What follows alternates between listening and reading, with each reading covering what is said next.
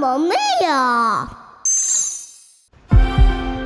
你现在所收听的节目是《妈妈咪呀》，我是你的节目主持人咪呀。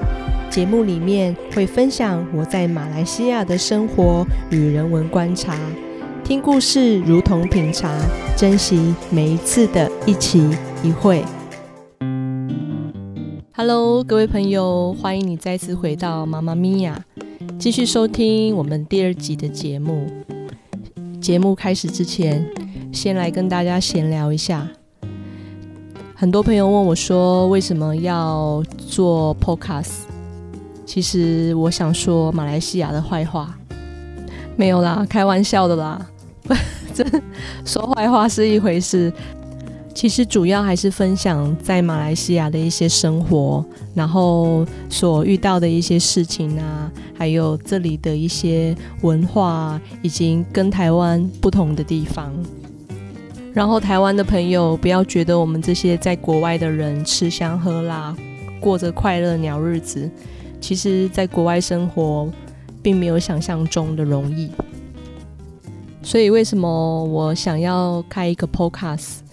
主要是我自己面对镜头的时候会紧张，就连我现在拿着麦克风对着没有人的荧幕讲话，我也是很紧张哦。你知道，这个其实录起来没有想象中的容易，真的，我已经已经 NG 很多次了。然后再加上自己不是本科毕业，也不是专业的主持人，所以我去听回去自己的自己的对话，你就会觉得啊，我的赘词好多，怎么办？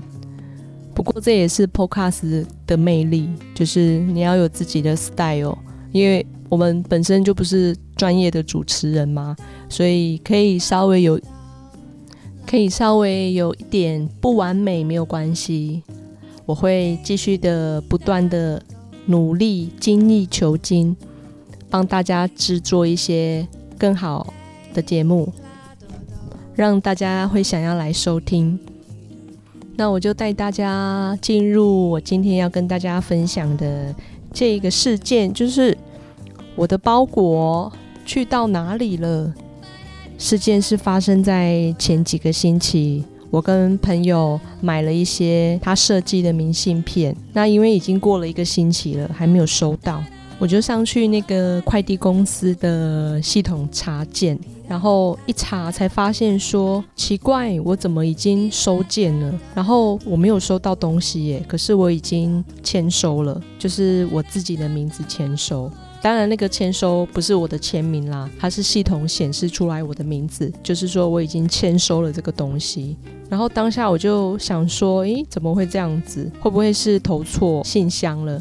因为那是像呃书信这样的一个信封嘛，就是薄薄的，所以他们有时候会投错信箱也有可能。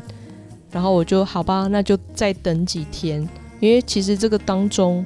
也有想过，可能要问一下隔壁邻居啊，看他们有没有收到这样的东西。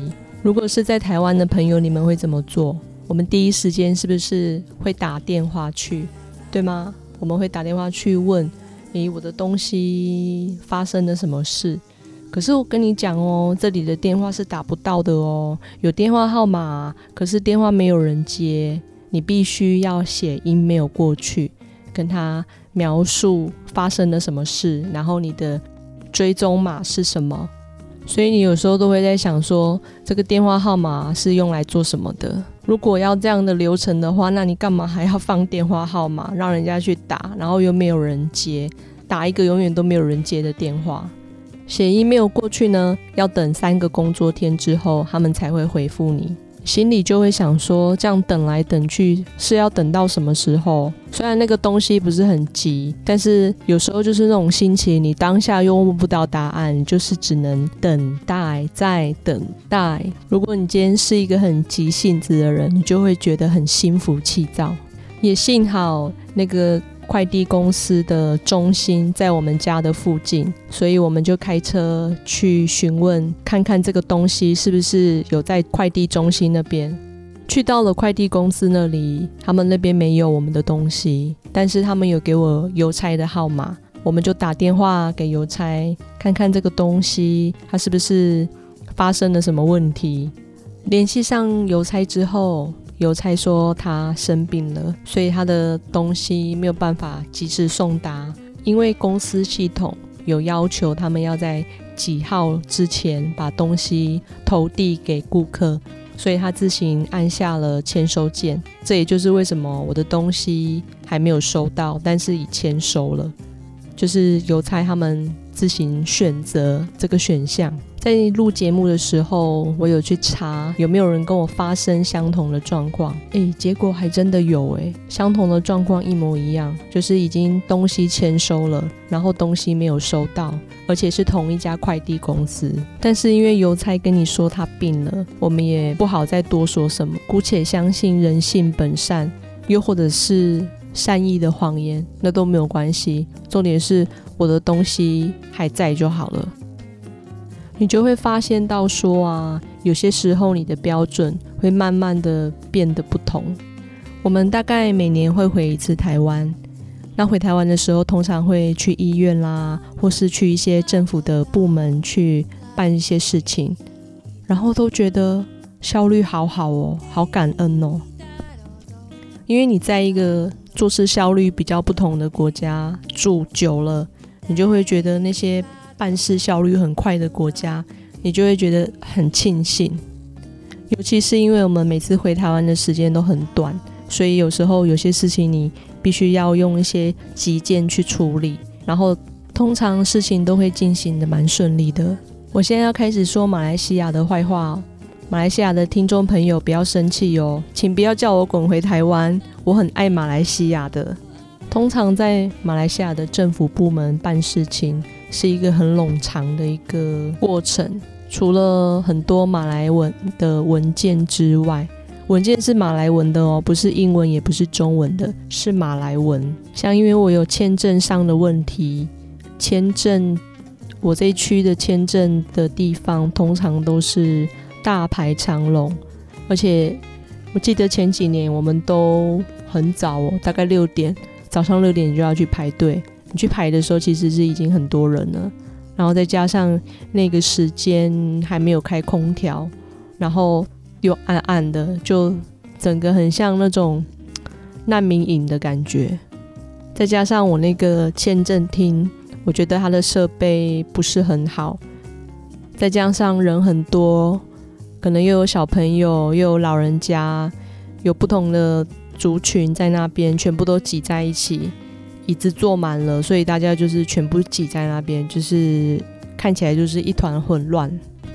更特别的一个地方是，有时候你今天所有的文件都已经备齐了啊，他们的政府部门的电脑宕机或是系统没有跟总部连线，所以你呢就是必须要。下次再来。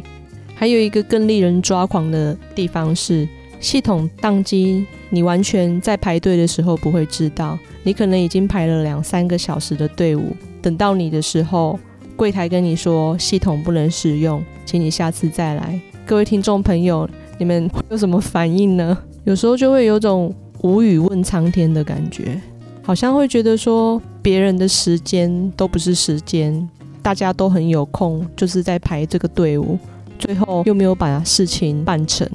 我在马来西亚都有在看台湾的新闻啊，其实已经好一段时间没有看了，因为在断舍离一些东西，所以对于台湾的新闻，好几个月没有再听再看了。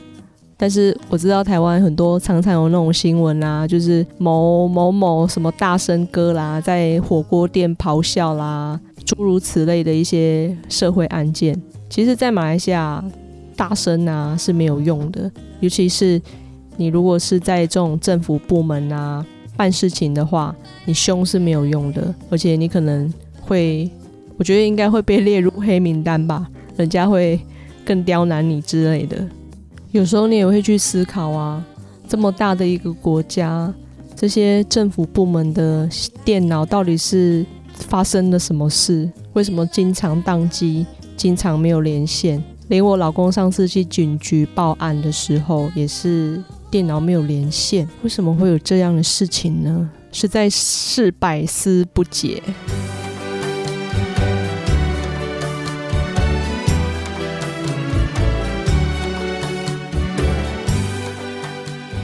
马来西亚文化专栏。马来西亚的国教是伊斯兰教，大部分的马来人以及少部分的印度人和华人是穆斯林。伊斯兰教徒在食物以及生活上都有相当严谨的纪律，例如在食物上面就要有哈拉清真食物的规定。哈拉一词来自阿拉伯语，原意为合法的。在中文翻译上就是清真，清指的是清洁不染，真指的是真诚认主独一，一般指的是符合伊斯兰教规可食用的食物。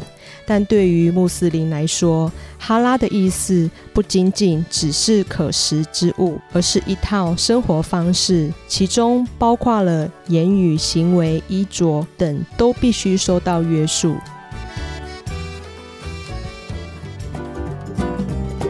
在这里生活将近快要六年了，其实也逐渐适应这边的一些生活的模式。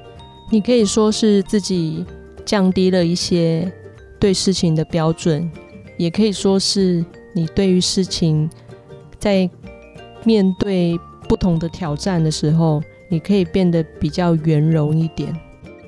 当然，在这个圆融之前，你可能历经过很多不高兴啊，很多。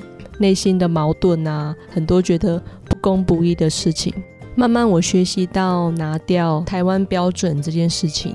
如果说你今天生活在一个不同的国家，然后凡事用台湾标准来看待不同国家所发生的问题的话，我相信你会过得很不开心，就跟我当年刚开始来来到马来西亚的时候一样。节目的最后呢？希望大家生活都开心，无论你是在哪一个国家，无论你是在哪里，都希望你能够找到自己舒服的一套标准。如果你也对马来西亚的生活与文化有兴趣的朋友，欢迎到各个你所收听的平台上订阅这个节目。也可以在 Apple Store 打新评分，或分享给你认为会喜欢这个节目的朋友。节目会在台湾时间双周二的早上十点上线，期待下次在节目中见到你喽！再见。